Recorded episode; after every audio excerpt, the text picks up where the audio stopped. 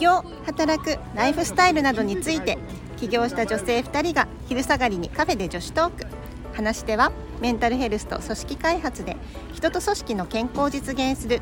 株式会社 C3 フュージョン。C3 フュージョン社会保険労務士事務所代表小島のぞみと働き方から企業ブランド力を上げる米沢社労士事務所代表米沢ひろみです。今日もよろしくお願いいたします。お願いします。今日お話ししたいことは、えーと、自分に自信がなくてもやりたいと思ったことのチャンスが巡ってきたらやってみようというお話をさせてもらいたいなと思ってます。はい、タイトル長。タイトルそうそうそう。ね、ちょっと皆さんもどうでしょうね。自信がないけどなっていうことと、ちょっとやってみたいなっていうことあるんじゃないかなと思うんですけど、えっと私がえっとちょっと最近あのチャンスをいただいたなと思うのは、うん、えっと今度ちょっと大きい場所であのコミュニケーション研修についてあのちょっと登壇させていただくんですね。うんうん、で、あの特にそれについて私何かこう知見があるかというとそういうわけでもないので、えーと、そこがすごく自分の自信がないところでもあるんですけれどもちょっとやってみたいなっていうのも思っていたのでちょっとそういうお話をいただいた時にあぜひやりたいですっていうことをお伝えさせていただいてやらせてもらうことになったんですね。うん、うん、そそういうことありますか？もちろんもちろんあります。うん、でもなんかあの、うん、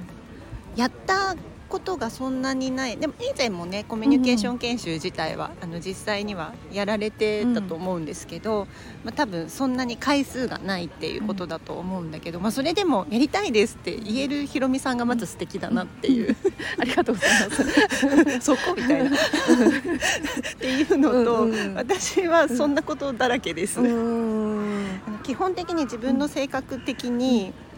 あの脳はない。とりあえずそう引き受けてから考えるっていう性格なので。そう大体引き受けてから焦るっていうのが私の毎回の。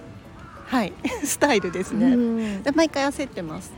でもね、そそれでもなんとかしてきてたんでしょうから、うん、多分ね、ねそその度に多分すごい力がつくんでしょうね。自分ができるできるっていうか、うん、余裕でできるなって思うものばっかりじゃなく、かなり背伸びしながら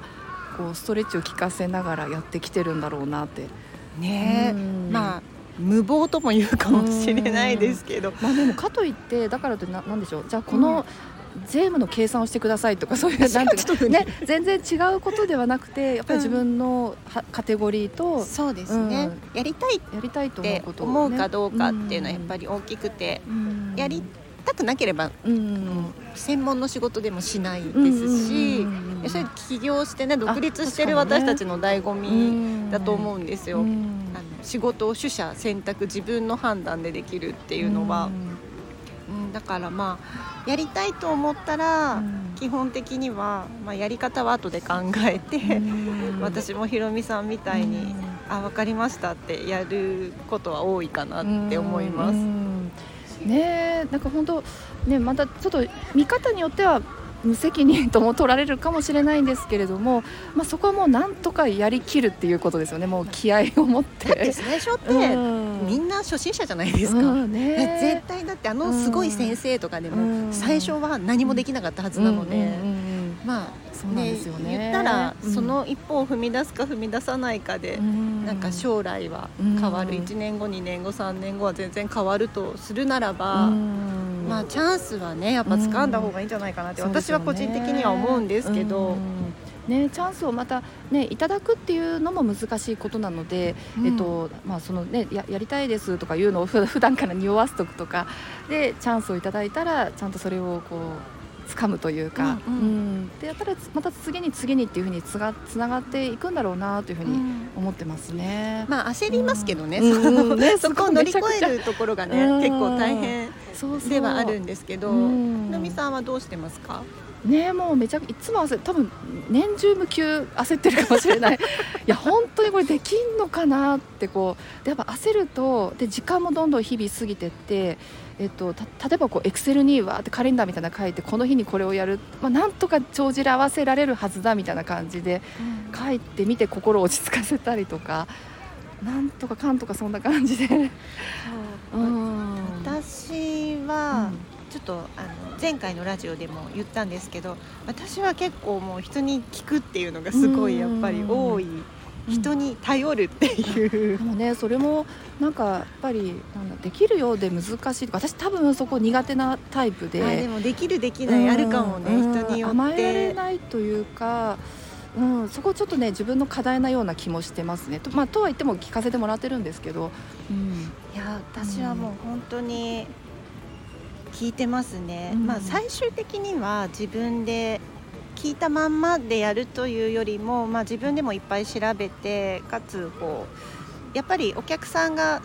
なんだかんだ言って自分にそれをオーダーしてくれたっていうことは私の中ではそのプロジェクトはあのちゃんとやるのは初めてかもしれないけど他の仕事っぷりだったりとかいろんなことを見てくれておそらく自分にオーダーはしてくれてると思うので、まあ、実際のところあのゼロからスタートというよりは何か自分にあるものがあって。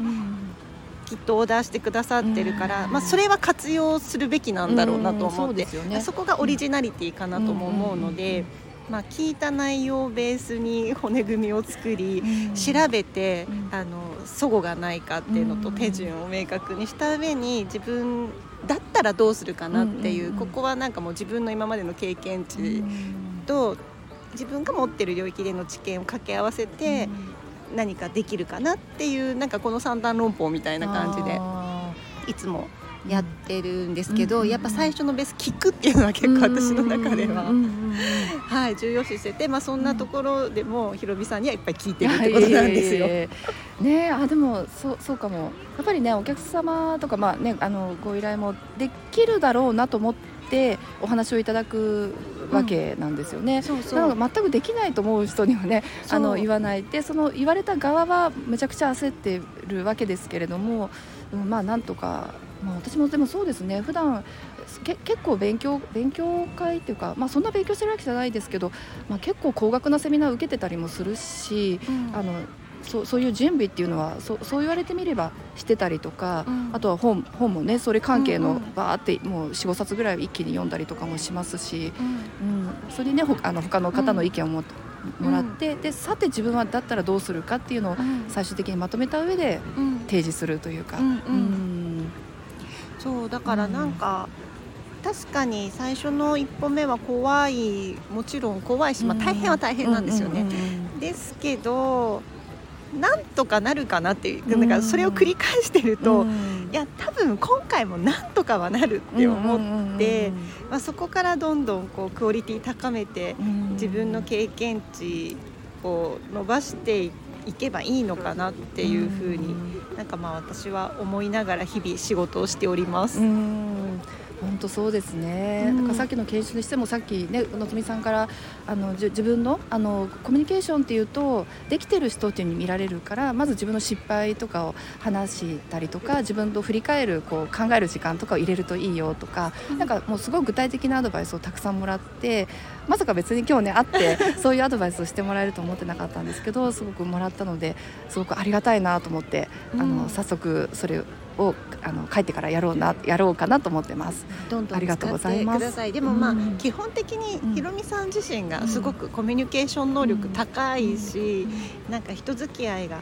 上手だし、まあ、いろいろ多分失敗もしたりとかっていうのを繰り返して学んでるところだと思うんですけどなんかあのやっぱそういったひろみさんの人間性みたいなところで多分お仕事のオーダーが来てるところもあると思うからそこがこう魅力だとしたらなんかそれをただどんどん出していくだけでもすごくいいセミナーになると思うのでなんかちょっと私も見るの楽しみにしてます。ね、こうやって言葉の力じゃないですけどなんかもう今の言葉をねもらえただけであ私絶対なんとかなるっていうふうに